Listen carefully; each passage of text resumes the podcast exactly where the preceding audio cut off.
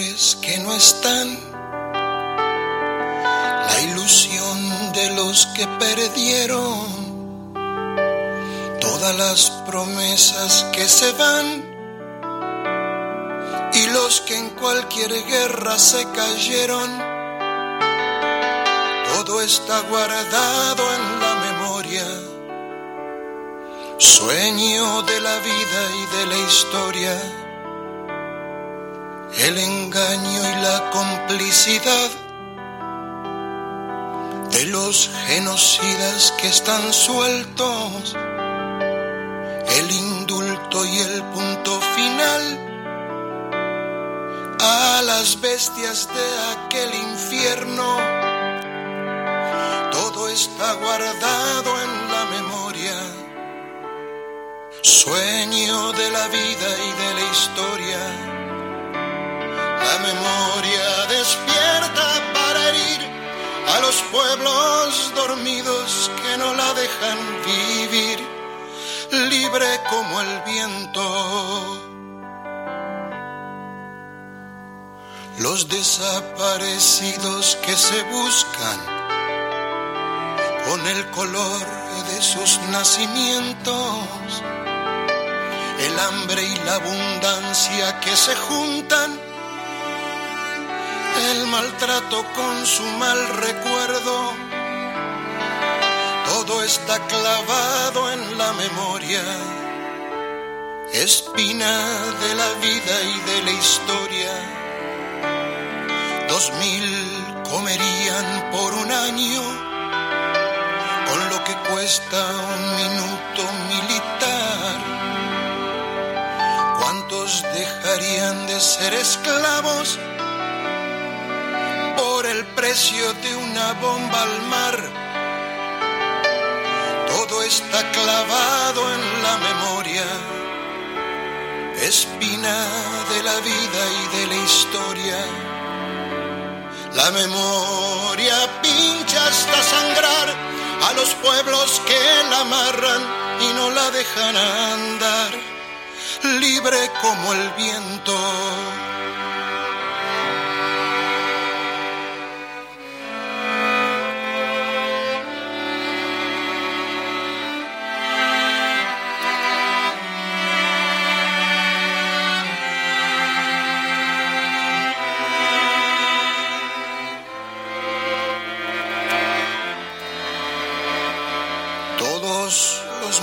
De la AMIA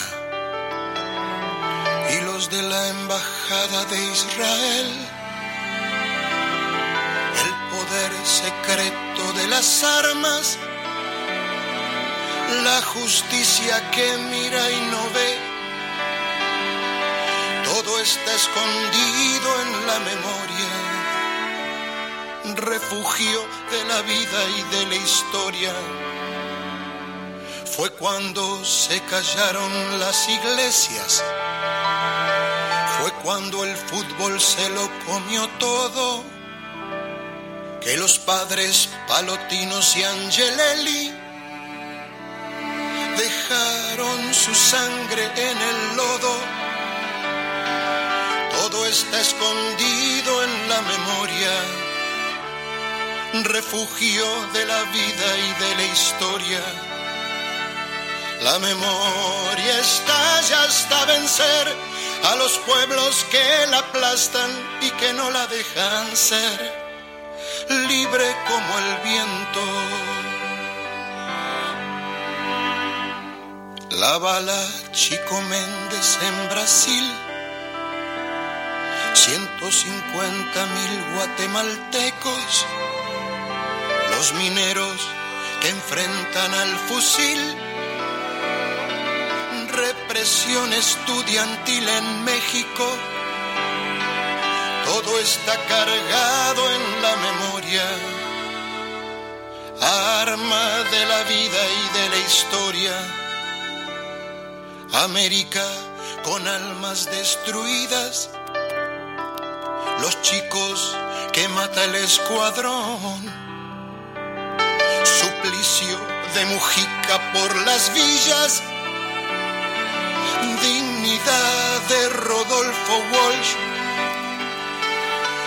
Está cargado en la memoria, arma de la vida y de la historia. La memoria apunta hasta matar a los pueblos que la callan y no la dejan volar, libre como el viento, como el viento.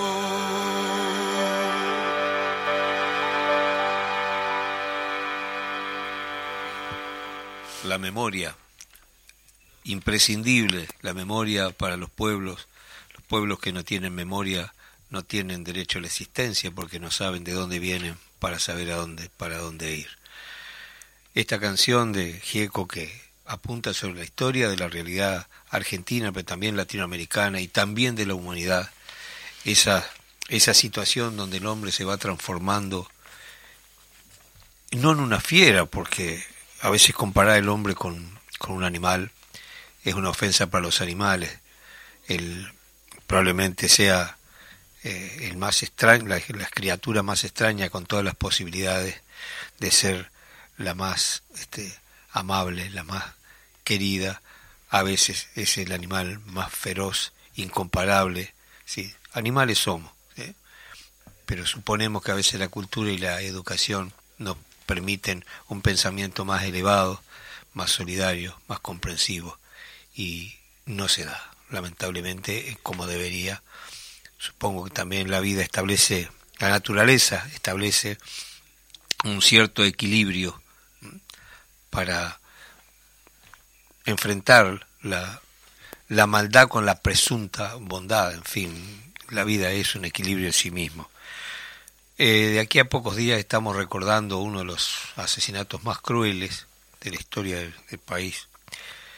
El 17 de abril, en la seccional 20 del Partido Comunista, fueron asesinados ocho obreros que estaban de guardia en el local, absolutamente desarmados, con una celada preparada días antes, ya este, programada, era una matanza este, con ya, ya, este, ya sabida en todo caso. Lo único que ignoraban era el pueblo, eh, pero quienes llevaban a cabo la, la situación la tenían clarísima.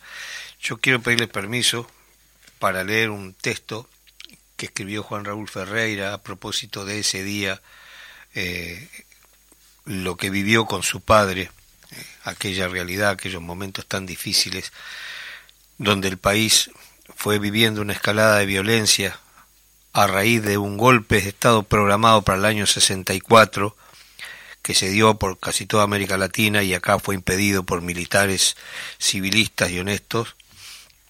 Eh, eh, la pretensión acá era que llevara adelante el golpe de Estado el general Alaguerrondo, quien después fuera candidato del Partido Nacional, y hoy día tenemos gente este, de su linaje.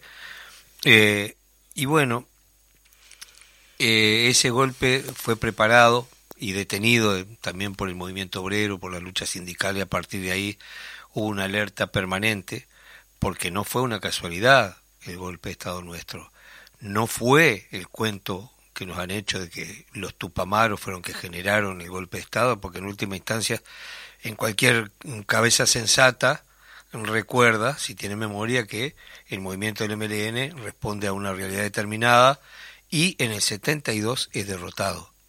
De manera que el golpe fue en el año 73, ya no tenía sentido. El objetivo era destruir toda capacidad de resistencia frente al sistema corrupto del más feroz capitalismo y entreguismo. ¿no? Eh, voy a leer ese artículo de Juan Raúl Ferreira. Dice, la noticia creo que nunca podría olvidarme de aquella masacre fue el signo más fuerte de los tiempos que empezábamos a vivir. Si algún riesgo hubiera, todos los días de mi vida me acompaña una foto que aunque sea por un instante, aunque todos los días me hace presente la intensidad del dolor y las emociones. El rector de la Universidad de Aguerre se acostumbró en un 72 movido en el colegio.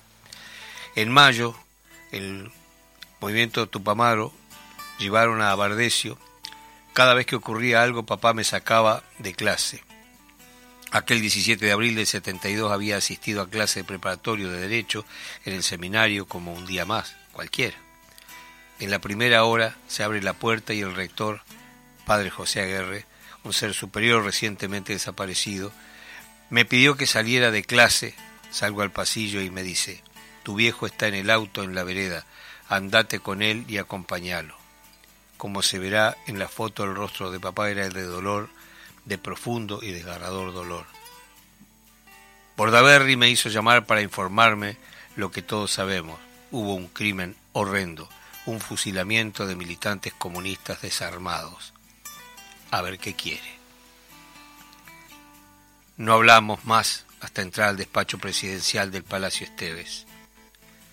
Reunión con Bordaberry. El presidente no había citado a una reunión de líderes, sino que había llamado a algunos opositores de a uno. Por alguna razón el viejo quiso que estuviera con él. Fue una reunión corta y seca. El presidente informó que los hechos y quedó en silencio. No sé cuánto rato estuvimos así, pero se me hizo eterno.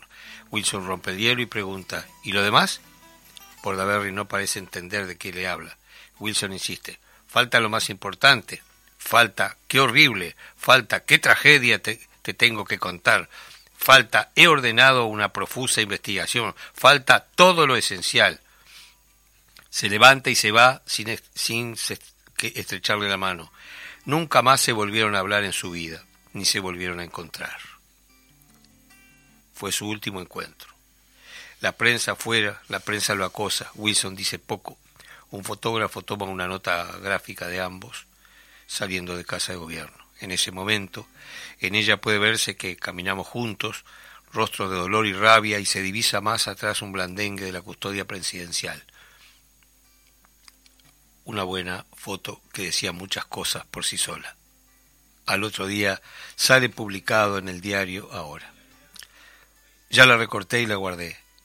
En ese momento ni me imaginaba cuán importante iba a ser esa foto en mi vida. La 20. Papá manejó hasta la 20 sección en su escol blanco. En silencio, parecía ser protagonista de ese día. Pero no era el silencio de incompresión y distancia del encuentro presidencial. Pocas veces recuerdo haberme sentido tan cerca de alguien como en aquel corto viaje de mi padre. Era un silencio elocuente que compartía muchas cosas de fondo. Al llegar recuerdo que estaba Arismendi, el Toba y otros dirigentes políticos. Pero mi imagen recuerdo hasta verlos a los tres conversando en una parte. Todo lo demás era una imagen misma del horror. Cuantos más detalles se conocía, más conciencia había de que se trataba de un crimen a sangre fría, que no había podido haber confusión alguna. Quienes fusilaron sabían que sus víctimas estaban desarmadas. Cada testimonio parecía revivir aquel instante de tormento imposible de imaginar. Cada familiar que se acercaba. Creo que todos sentíamos que se nos cerraba el pecho y a pocos metros del dolor austero de quienes tenían que pensar juntos, decidir cosas. El Toba, Rodney y Wilson. Por supuesto que desfilaron ante nuestros ojos las masivas figuras del Partido Comunista, del frente de otros partidos, pero yo recuerdo aquel corto pero intenso aparte, el Toba, Rodney y Wilson. El rostro de Arismendi me resulta inolvidable, como también su difícil papel de contención ante la indignación de su propia gente. El momento histórico, muy pocos días antes, en un local del Partido Comunista en la calle Sierra, hoy Fernández Crespo, había, había sido allanado en forma brutal los militantes que se encontraron en él creyeron que los mataban. De tantos testimonios de cómo fueron esos hechos, quizás mm, de los más elocuentes es el contenido en un discurso de Lilian Quechechean, siendo eh, diputada en aquel momento, de joven había sido militante del Partido Comunista y estaba en ese momento en el local. Cuenta, se daba por muerta cuando levanta la cabeza al sentir voces y reconoce al presidente de la Cámara de Representantes, Héctor Toba Gutiérrez Ruiz. Su llegada a tiempo por la cercanía del local al Palacio Legislativo les había salvado la vida. El episodio no hace otra cosa que convertirse en un agravante del asesinato a sangre fría que ocurrió un par de días después. Lejos de convertirse en una alerta para el gobierno, no había dejado de sentirse los ecos del episodio cuando a sangre fría y a sabiendas que era un fusilamiento a gente desarmada, Uruguay vive la tragedia del 17 de abril, un punto de quiebre. Los acuerdos políticos de entonces, ya el episodio previo de la calle Sierra, a un joven como yo le ayudaba a entender muchas cosas. El Toba era presidente de la Cámara, fruto de un acuerdo de la mayoría del Partido Nacional con el Frente Amplio. Estos hechos demostraban que aquellos acuerdos no estaban motivados por pulseadas circunstanciales de poder, eran por cosas de fondo, lo más importante de todas, la defensa de la democracia. Así, el año siguiente se repitió el acuerdo tras el golpe y después del golpe el Partido Nacional y el Frente Amplio hicieron su primer panfleto conjunto llamando a apoyar la huelga general de la CNT y luego vino la convergencia y toda esta política de acuerdo que era la consecuencia histórica de aquel punto de quiebre y un mandato claro, defender primero, restaurar luego y profundizar la democracia. Aquel 17 de abril fue un punto de quiebre. Nunca escuché un discurso más duro por parte de Wilson que el que ese día pronunció en el Senado de la República, un poco caído en el olvido. La foto vino el exilio, luego la tragedia de mayo del 76 que mueren Toba Selmar junto a Rosario Barredo y William Witeló, y nunca más se supo de Manuel Liberov. Con mi padre salimos en situación de emergencia, creo que ni bolso de mano llevamos. Mamá se nos unió unos días después. Anduvimos de país en país, sin domicilio fijo, hasta que llegó la hora de asentarse. Ahí nos separamos. Estábamos en Estados Unidos, donde Wilson había hablado en el Congreso y se dirigía a Londres, donde se iba a instalar. Yo decido quedarme en Estados Unidos. Nos despedimos con un rápido abrazo. A los pocos días recibo el regalo más maravilloso que jamás me hiciera mi padre. La versión original de aquella foto de ahora con la dedicatoria. No hay camino difícil con un buen compañero. Un abrazo de tu padre. Londres, 1976. Desde entonces esa foto me ha acompañado todos los días de mi vida. Siempre está allí. Durante muchos años solo alcanzaba a leer la dedicatoria para revivir aquel 17 de abril y recordar la separación de mis padres en el exilio. Más de viejo me he preguntado qué hacía papá en Londres con ese original cuya existencia yo desconocía. Si salimos con lo opuesto. ¿Desde cuándo la tenía? ¿Por qué la llevó consigo al salir de Buenos Aires? Siempre será un misterio. Pero yo me he convencido de una respuesta. Aquel 17 de abril fue un trágico y cruel día en que para siempre hubo un antes y un después. Pero junto con el dolor y la rabia, aquella foto además de evocar tristeza era un llamado a no aflojar, un compromiso de lucha. Ahí la tengo frente a mí mientras escribo estas líneas como la tengo día a día el sábado me hará sentir que este país de congoja, de recordación y de homenaje es una fecha que debiéramos honrar todos los uruguayos. Fuerte, ¿no? Muy bien, este, le damos la bienvenida a todos los que nos están escuchando. En, esta oportunidad tenemos un programa especial, como ya leía Eduardo Larbanoa, en este momento estaba justamente leyendo eh, las palabras de, de, bueno, de Juan Raúl Ferreira, en aquel 47 aniversario de, del acribillamiento en la 20.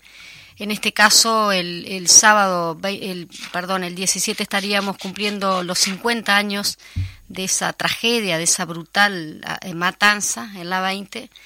Y bueno, queríamos justamente dedicar este programa en homenaje a los, a los 8 de la 20, relatar un poquito también las, las instancias y cómo se dio todo ese acontecimiento en, en ese momento, en aquel 17 de abril del 72 y le vamos a pasar a relatar justamente que en la madrugada del, 17 de abril de 1972, fuerzas del ejército y la policía asesinaron a ocho obreros, sitiaron el local del seccional 20 del Partido Comunista del Uruguay en la avenida Graciada, casi Valentín Gómez, en el Paso Molino, hicieron salir a los militantes y los fusilaron. En el operativo también fue herido un capitán del ejército que murió dos años más tarde. Tres hombres sobrevivieron a la matanza. El crimen se produjo un año antes del golpe de Estado y tuvo una explicación oficial, la que dieron las Fuerzas Armadas en un comunicado, en un comunicado de prensa. Treinta años después, el Estado uruguayo aún mantiene la versión de el comunicado que llevaba el número 77. Aquella noche se asesinó a ocho trabajadores. Algunos se los dejó agonizando durante horas en la calle. Se los acusó de tener armas en el local y haber disparado contra el capitán que fue herido. La justicia militar actuó en el caso, pero no procesó a nadie. Los sobrevivientes fueron liberados poco tiempo después y volvieron al trabajo en las fábricas. Los obreros muertos pertenecían al Partido Comunista, un partido legal con 53 años de historia en el país y que tenía representación en el Parlamento y una fuerte influencia en la vida política, sindical y cultural uruguaya. Fueron asesinados en un local de su partido. El senador blanco Wilson Ferreira Aldunate dijo al día siguiente de los hechos, no creo que la historia del país registre tragedia mayor. Pero el Parlamento no investigó el caso y los fusilamientos se hundieron en el olvido. Yo quiero leer el informe que aparece en Google, cosa que nadie va a cuestionar y decir que es tendencioso o que es hecho por el Partido Comunista. En fin, Google dice el 17 de abril de 1972 en un local partidario del Partido Comunista de Uruguay, ubicado en la zona del Paso de Molino, del departamento de Montevideo, fueron ejecutados ocho militantes en el marco de un operativo de las fuerzas conjuntas. El local había sido allanado dos veces durante el día, la zona estaba vigilada y la dirección del partido ordenó que nadie permanezca en el local. Al caer la tarde, varios militantes concurren al local para acompañar y porque entendían que el peligro era ser secuestrado o detenido por las fuerzas policiales que patrullaban el barrio. El local es rodeado por vehículos militares y policiales. La zona está rodeada por hombres de civil fuertemente armados y militares y policías apostados en las azoteas en la calle laterales. Se abre una balacera, se da la orden de salir, los militantes que salen con las manos en alto son fusilados. En ese operativo también resultó gravemente herido por armamento militar el capitán del regimiento de caballería número 9, Wilfredo Busconi, quien falleció en 1974 a consecuencia de la herida. Recuperada la democracia, estudios forenses determinaron que fueron las fuerzas represivas las que lo asesinaron. Con la recuperación de la institucionalidad democrática, el local partidario fue devuelto por el Ministerio del Interior al Partido Comunista y allí continúa, continúa funcionando hasta la actualidad. Vamos a escuchar a un vecino del local de la 20 que muy dolorido por esa situación lo que muchas veces hemos dicho que cuando los hechos históricos no se consolidan en una obra literaria, en una obra plástica, en una obra de teatro, en una canción, queda siendo nada más que una fecha. Y para que así no sea, vamos a escuchar al vecino de allí, de dos cuadras de la 20.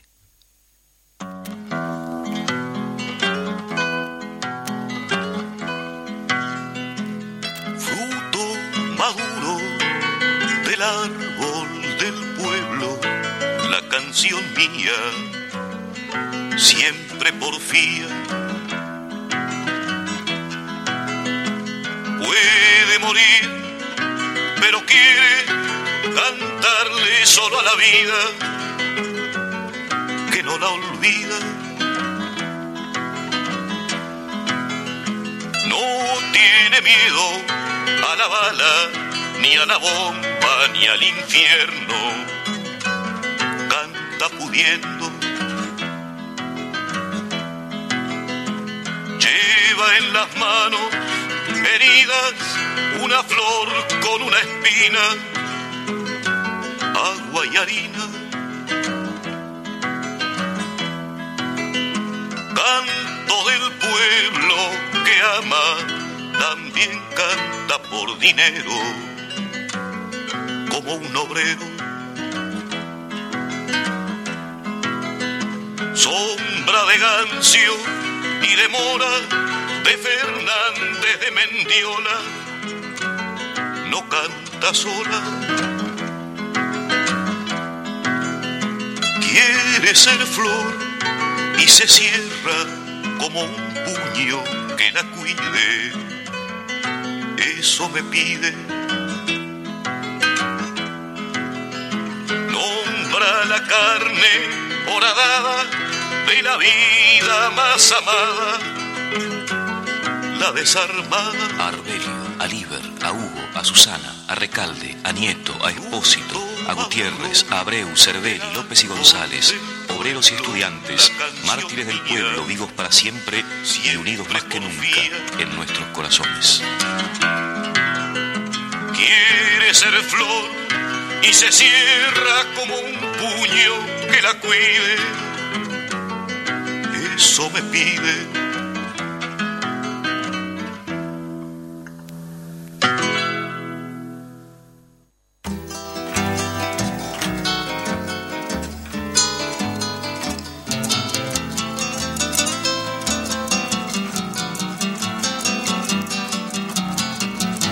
Patrón, esa sombra que tirita tras sus reces, huella y harapos, comiendo a veces, patrón, por sus intereses. Ahí va su peón, patrón, esa sombra que levanta sus galpones, sudor trenzado con otros peones, patrón, por sus ambiciones. Ahí va su peón.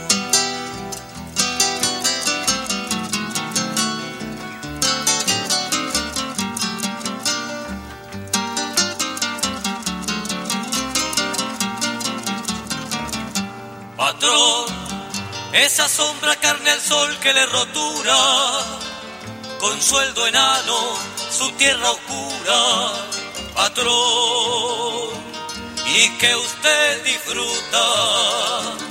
Ahí va su peón, patrón, esa sombra como un nuevo Cristo que anda, pierna en el pecho, cruz en la espalda, patrón y tosiendo rabia, ahí va su peor.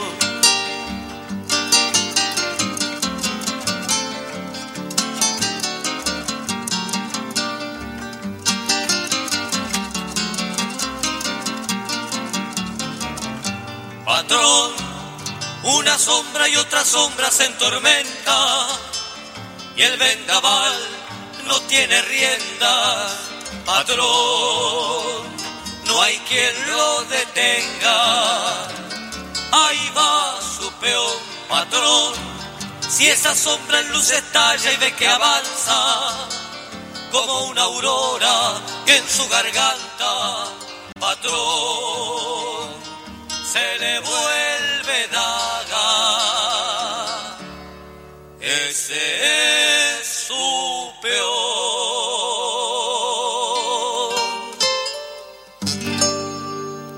Don Aníbal Zampayo y el privilegio que tuve yo de participar en esta grabación junto con Mario, eh, Vea Patrón, una de las canciones emblemáticas de Don Aníbal, ese paisano de, de Sanducero que tanto enseñó a la cultura latinoamericana con su arpa, su guitarra, sus canciones y su compromiso asumido, lo que cantaba lo asumió como la vida misma, ¿no? Hablando justamente de... siempre decimos que vos no, no te gusta mucho difundir tus, las canciones del dúo en el programa radio, pero en ese sentido me parece que este 23 justamente que, que se va a realizar el acto eh, en, la, en la 20, ahí en el seccional 20, vas a estar con, con Carrero, también va a estar este el grupo Sociedad Anónima, que justamente íbamos a tener la participación de, Carlitos Barceló por acá, pero bueno, no, no pudimos este, comunicarnos. Y en ese sentido, co- comentanos un poquito para vos también, este, qué significa poder eh, participar de alguna manera, este, militantemente, eh, en este acto tan emotivo y, y cómo te llega también eh, esto de, de- no porque te debes de sentir un poco conmovido este, Eh, como es, sentimientos sí. encontrados no De verdad que este eh, la canción siempre en nuestro país ha estado comprometida con la historia, con la realidad. Eh, traducimos en nuestras canciones lo que nosotros sentimos. Y ese hecho fue tan contundente para, para toda la sociedad. eh, más allá de que hubo un manejo, como siempre, de los grandes medios y de la, y de la justicia, donde hasta hoy día todavía no se han eh, encontrado a los culpables de dar las órdenes ni de, de, llevar adelante esa, ese crimen aberrante, ¿no? Eh, estar allí participando es eh, parte del compromiso que, que nosotros asumimos en la vida cuando tomamos un instrumento y subimos a un escenario. Eh, no cerrar los ojos ante la realidad.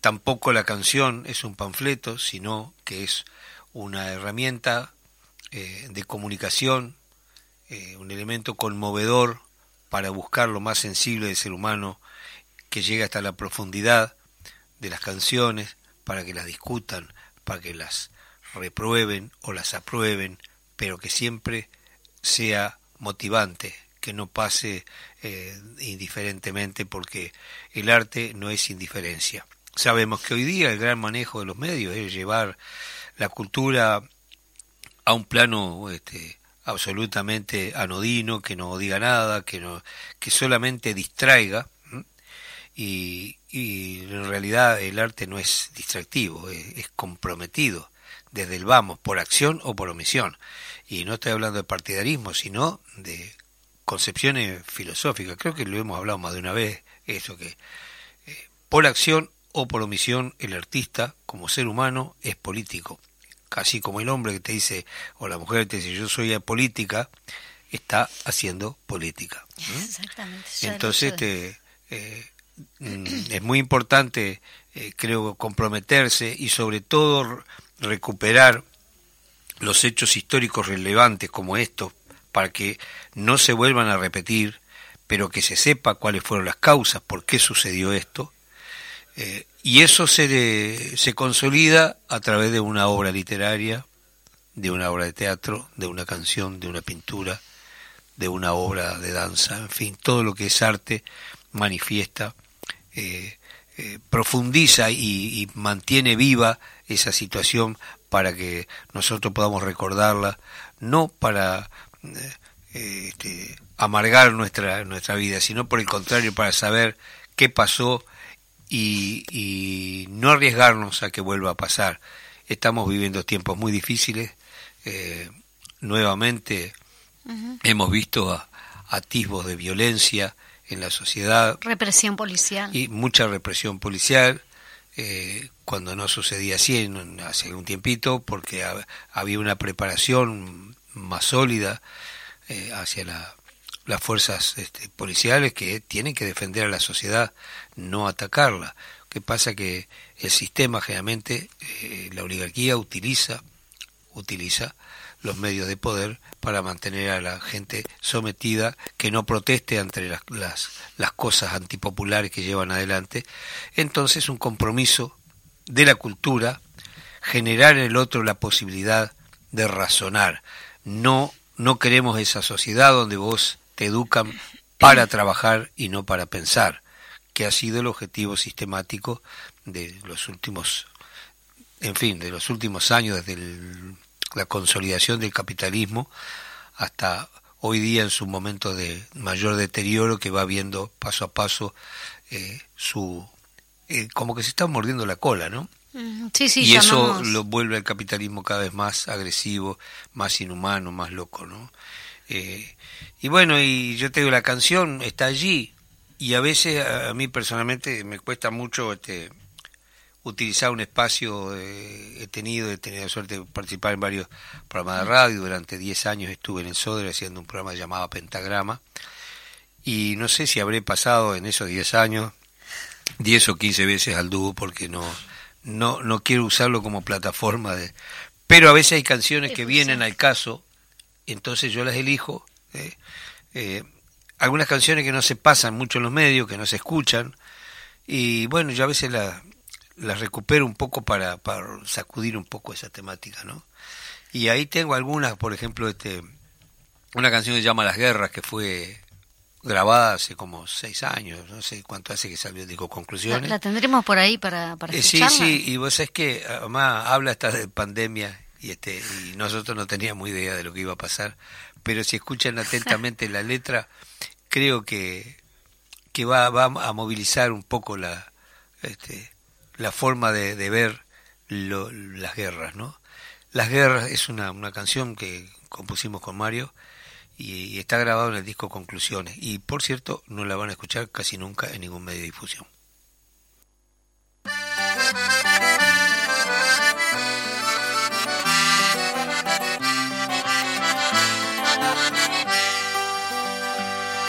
Las guerras han sido siempre negociado de banqueros, estrategia de escritorio, banquete para usureros y en las calles o en la sierra, siempre poniendo los muertos, un pobre contra otro pobre, un pueblo contra otro pueblo. Miseria contra miseria, millonario sufrimiento, la inocencia y la verdad mutiladas o muriendo.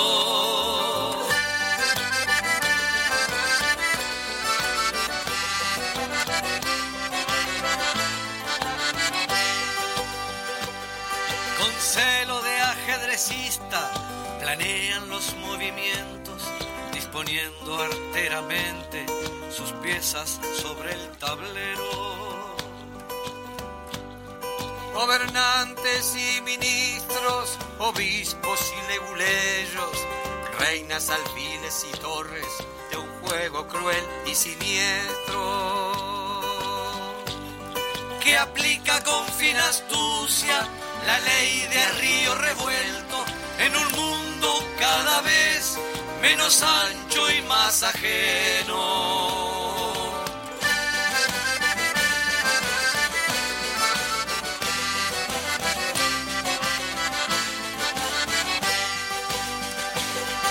Son los que nunca se arriesgan en frentes o en bombardeos tienen prensa y terroristas, fanáticos, narcos y ejércitos.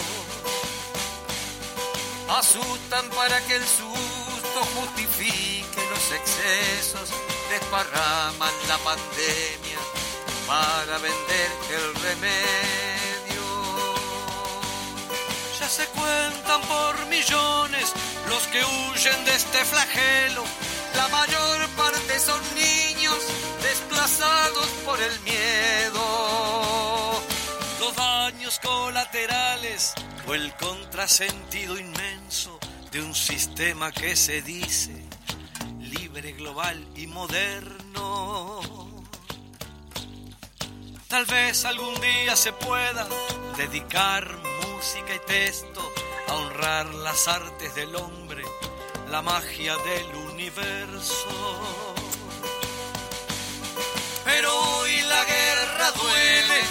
la razón y en el pecho. Por eso mi canto tiene más rabia que versos bellos. Y en las calles o las sierras, siempre poniendo los muertos, un pobre contra otro pobre, un pueblo contra otro pueblo. Y en las calles o las sierras, siempre poniendo los muertos, un pobre contra otro pobre, en las sierras, siempre poniendo los muertos, un pobre contra otro pobre, un pueblo contra otro pueblo, y en las calles en las sierras, siempre poniendo los muertos, un pobre contra otro pobre, Por cierto que cuando hicimos esta canción no teníamos la menor idea, que iba a venir una pandemia. qué visionario que eran, Eduardo. el arte siempre de alguna manera, bueno, además no es nuevo eso, no, no es, no, no, no, es nuevo que el arte es visionario. Por, por, de hecho, tenemos tantos clásicos que son tan actuales hoy por hoy.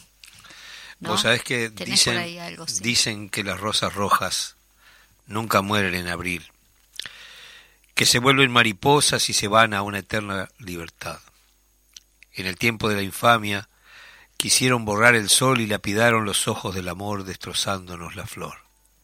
Unos dicen que son tres, otros dicen un millón. Yo las veo en cada corazón. Sus palomas volverán una y otra vez a sobrevolar el patio del cuartel. Dicen que las rosas rojas nunca mueren en abril. Son simiente derramada en la avenida una madrugada gris. Acre olor de la metralla arrasó con el jardín, pero la semilla siempre se levanta, cada vez más carmesí. Ocho rosas pueden ser, cada pétalo un millón de camino a conquistar el sol. Nunca más, nunca más, nunca más. Tiempo del espanto, nunca más. Eso yo lo escribí en abril del 2021 a raíz de recordar las muchachas de abril que también y los camaradas de la 20. Exactamente. Es una Tenemos canción... Muchas pérdidas en abril, ¿no? Sí, lamentablemente, sí. Lamentablemente.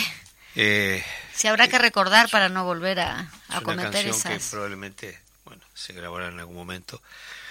Y a veces también tenemos que recordar estos versos de, de viejo Pancho, creo que se llama, de la lucha por eh, la voz, la voz nuestra, la voz uruguaya. Vamos a escuchar esta, esta canción que, que más de una vez va, va- va a pasar por aquí porque dice muchas verdades. Don Alfredo.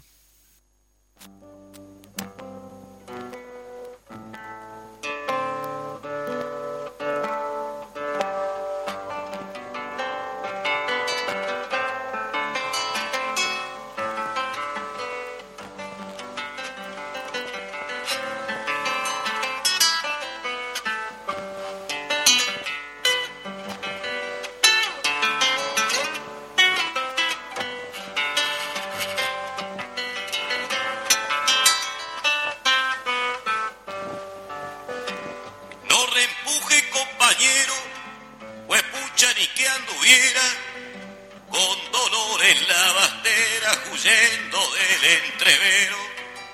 Más despacito a parcero, que hay piedras en el camino, pucha pueblero ladino. Cuando menos se afigura que pretendo alguna chura de las que le han ofertado. Deme por eliminar del montón de pretendientes que se han afilado los dientes para prendérsele al azar. Yo no preciso abogado ni miga del presupuesto porque no ando del cabresto de ningún alto manate. A mí no me ceba el mate ningún negrito. El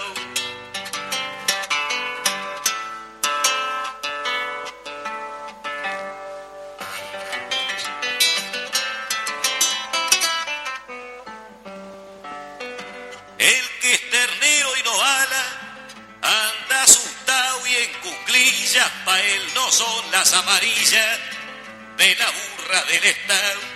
Pa' él es el duro recao y el Remington y la lanza y la bala que lo alcanza pa' que alguno como usted venga a contarle después historias de degollado pero yo soy más porfiado que gallo comiendo tripa. Cuando el trabuco se engripa, lo mismo sigue cargado. Más despacito, cuñado, ¿pa' qué quiero yo ese hueso? Puede ir repartiendo el queso con otros que se lo coman. Yo en el bajo y en la loma siempre anduve bien montado. Muy bien. Qué milonguita, Qué lindo, ¿eh? sí, Ah, sí. Alfredo siempre ahí. para desestructu- para como aflojar un poquito, ¿no? Este programa tan tan sentido y que también vaya si es necesaria la Pero no afloja, no afloja mucho porque saca la fusta el flaco ahí A parcero. so- sobre algunas este, algunas verdades que este que no son nuevas, ¿no? Es que la ley estela de araña.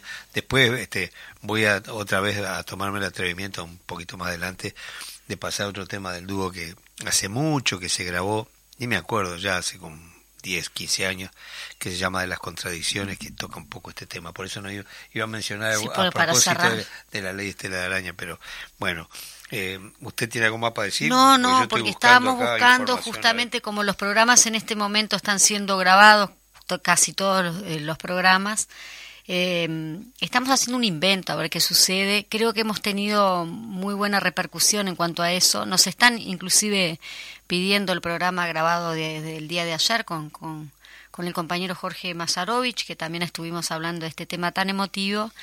Eh, pero también pasar eh, la actividad que se va a realizar en el marco de, de las muchachas de abril también. Estamos buscando por acá la información porque estamos utilizando obviamente el celular para, para filmar. Y aprovechamos a mandarle un, saludo al, al, resto de las programaciones, que sabemos que algunas están saliendo grabadas, otras en vivo, pero bueno, mandarles un abrazo a la gente de la a los jóvenes de la Mecha, los martes Voces de Montevideo, los miércoles a la izquierda Late el Corazón, que estuvo en el día de ayer, los jueves nosotros los mejores, ah, siempre digo lo mismo, según en el programa que esté digo los mejores, eh, Cultura en Casa y los viernes el clásico popular en radio, que estaremos mañana también presencial con el Popular.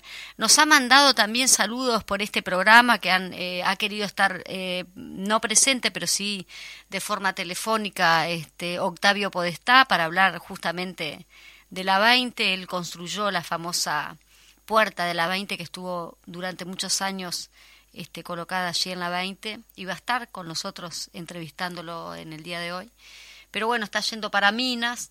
Luego también nos mandó saludos mucha gente de la cultura, también Arturo Flaitas, que dice que estaba agarrando como para el interior. Me parece que me contó un pajarito que iba, a ir a comer con su prima. Qué divino. ¿Vio que, qué, chico es el mundo? Como uno se entera de las cosas. Sí, sí, vio que, que lo peleó. Ahí. Que iba a estar con nosotros. Como chumea la gente. sí, sí, sí, bueno, sé que van a, van a pasar lindo por allá porque mi prima vive en un lugar bellísimo frente al mar, ahí en Punta Negra, y la van a pasar muy bien. Y Arturo, tipo divino, ojalá que vaya saliendo bien de sus... Pregunta, ¿cómo le está yendo en, en las, bueno, los toques que han tenido, la, las actuaciones que han tenido allí con Marito Carrero en, en el Prado? Bueno, ha sido... no, estamos, hoy, estamos hoy en el Prado, esta noche, con cuatro en línea.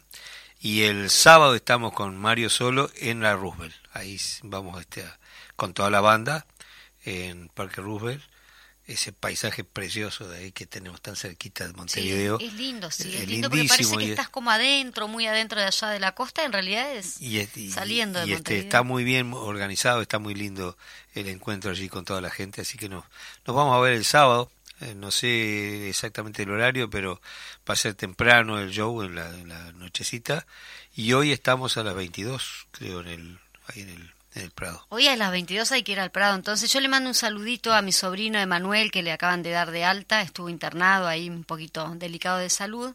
Allí el Maldonado le mando un besito, le mando un beso a mi hijo que también está en casa esperándome. Bueno, Espero que me cocine algo. Saludo a la fría entonces. Ahí eh, va. Y a mi madre, también a, a, a, las señoras de la casa de salud donde está mi mamá que dice que nos Mirá, qué divino. ¿Vos Son admiradoras tuyas. Bueno, eh, el programa está tan coloquial que me está haciendo acordar de algunos programas memorables que escuchaba yo en la radio del interior cuando al mediodía se pasaban los radiotelefonogramas, ¿viste? Porque eh, no había las encomiendas y todo eso que eh, mandaba la gente. No, había logrado ante él todavía el nivel que tiene que tenía hasta hace poco. Este eh, y entonces la gente se comunicaba por radio. Y por cierto, quienes entendían el mensaje era quien enviaba y quien recibía. Claro, y recuerdo un, uno que, que traje, traje no, en realidad es muy cómico por, el, por su relato. Y después me enteré que, que el personaje que recibía este, el telegrama era familiar de, de Numa Morales. Numita me dijo, no, es pariente mío. El telegrama decía, para Areopajita Colmán, costas de Caraguatá. Patrón, tenemos la vaca, le echamos al toro, lo esperamos usted. Algún vecino escuche, favor avisar. bueno. Era lindo, era lindo. Colman, eh, Colman, mi segundo apellido. Sí, eh, capaz que era pariente tuyo también. sí, ¿Quién te dice? Que dejan el paquete, pero se sigue, sigue pasando eso en radios, en radios del interior. Y a otro que se disculpaba que por razones este, de fuerza mayor no podemos ir al cumpleaños de 15, no, no podemos ir de cuerpo, vamos de espíritu. No, o sea vemos- que habría que hacer una recopilación. Ve- vemos, de eso. sí, a mí me, encantaría hacer bueno. una recopilación, inclusive un, un día también homenajear a Juseca con esos cuentos tan absurdos y tan lindos, tan tiernos de él. Tan y estamos y tan reales, ¿no? está- y tan era- reales, y tan reales. Y estoy viendo acá que el Fede está muerto de la risa ya en, en los... eh, sí, bueno, en nuestro operador. vamos a- También le mandamos un beso a nuestro operador y un saludo que siempre está allí al firme. Así. A Juan Landaco también le mandamos un saludo, que iba a estar presente. Bueno, Este, vamos, a vamos, muchos- vamos a escuchar esa milonga muchas- porque está- eh, te- tiene su, su gracia y su, su cosa también. Se llama de las Sí, contradicciones. porque si no seguimos Y- pasando saludos. Y la, la cosas, escribió Mario, este, la yo le puse la música, creo, ni me acuerdo si la música es mía, pero lo cierto es que fue grabado hace como 20 años. De las contradicciones se llama. No hay que confundir las cosas. La polenta no es pirón. Que algunos juegan de gato y otros siempre de ratón. Yo sé de un arroyo seco y sé también de un cerro chato. Por eso, no ha de extrañarme si el ratón le pega al gato.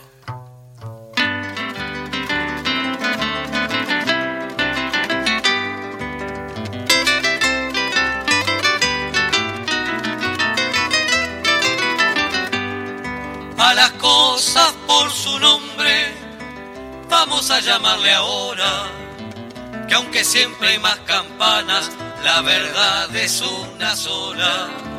Al pan pan y al vino vino, porque a veces no es lo mismo. Democracia que elecciones, realidad que realismo. A las cosas por su nombre, al pan pan y al vino vino.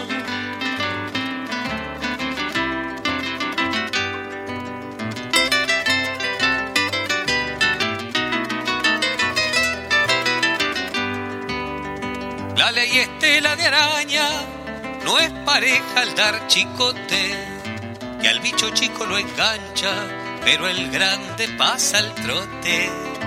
La ley como las cruceras muerde siempre al pie descalzo.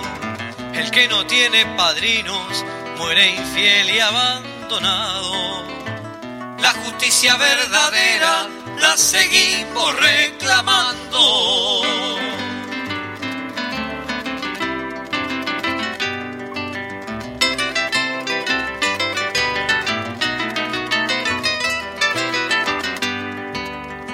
La patria se hizo a caballo, me enseñaron en la escuela. Y está prendada en los bancos y el campo es pura tapera. Me dicen que soy de afuera porque soy del interior. Si la patria es una sola, porque la parten en dos. No digan que voy pa' afuera cuando voy pa'l interior.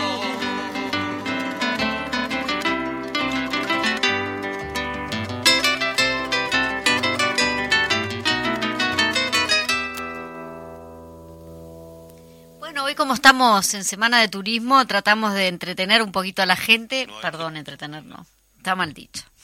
De deleitar con cultura, Mira. con buena cultura, buena música a la gente que está en todos los rincones del país. Porque sabemos que estamos en la Semana de Turismo, hay pila de gente que está Hay mucha recorriendo, el pero está bueno también ese, ese tema del turismo interno, porque vas, vaya si para los trabajadores este, del turismo este, necesitan justamente de esa movilidad que la gente está viajando por todo el interior, es decir, algunos están eh, en Salto, otros están en, no sé, en la barra del Chuy brasilera, co- como estuvimos nosotros co- con, mi hermana, que le mando un beso también. Hoy estoy para los besos. ¿Usted estuvo en algún lado en esta semana? No. Anduve este, actuando, este, me moví bastante, con mucho trabajo, por bueno, suerte. por eso, turismo le da trabajo a los artistas, le da trabajo a la, a la gente que trabaja en la gastronomía, también se están movilizando los trabajadores de- del turismo. Sí, la ¿no? artesanía en general, es decir, las, las ferias, se pasa lindo, lindo tiempo además está este, el, el sol nos está regalando haciendo lindos su días, presencia sí. en estos días, entonces hay que aprovecharla. Así que le- les cuento de vuelta que esta noche nos podemos ver en el Prado y el sábado si quieren en el Parque Roosevelt.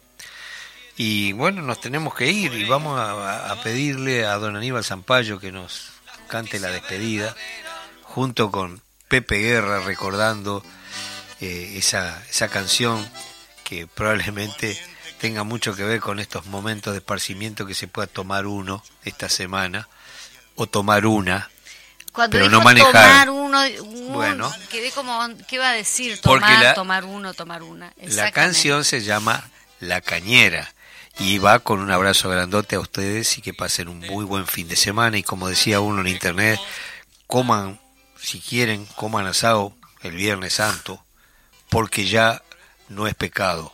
En todo caso, es un milagro que puedan comer asado. Bueno, le damos, le estamos saludando a todas y todos los que nos estuvieron escuchando en este programa tan especial. Eh, y bueno, los dejamos, sí, como decía Eduardo, un gran abrazo a todos. Y sí, asado obviamente no se va a comer. ¿Por qué? Si Sería un milagro.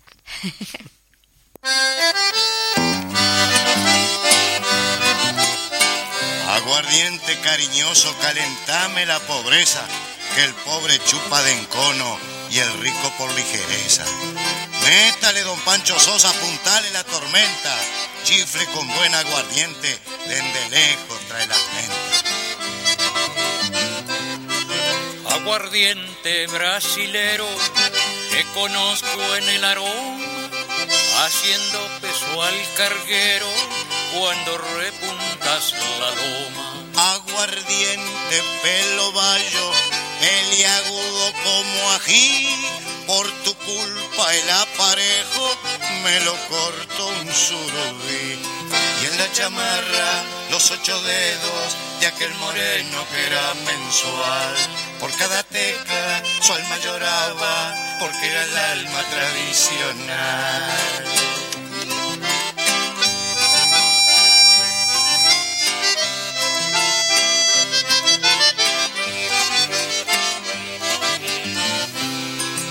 Aguardiente volvedor que conozco en el frasquillo, que me vas por la malicia y me golpes por el cuchillo. Se quedó en la cantimplora, dando vuelta el alma mía, lo mismito que cuatrero, a la policía.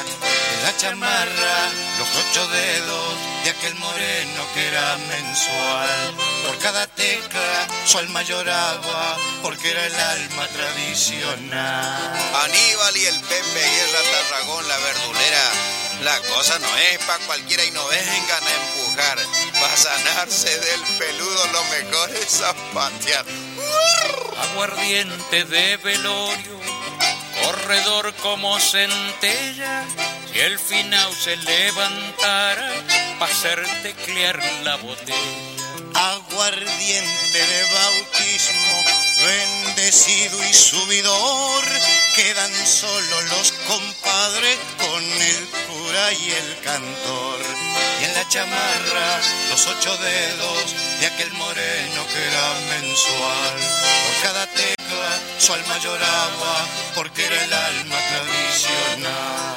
Por cada tecla, su alma lloraba porque era el alma tradicional.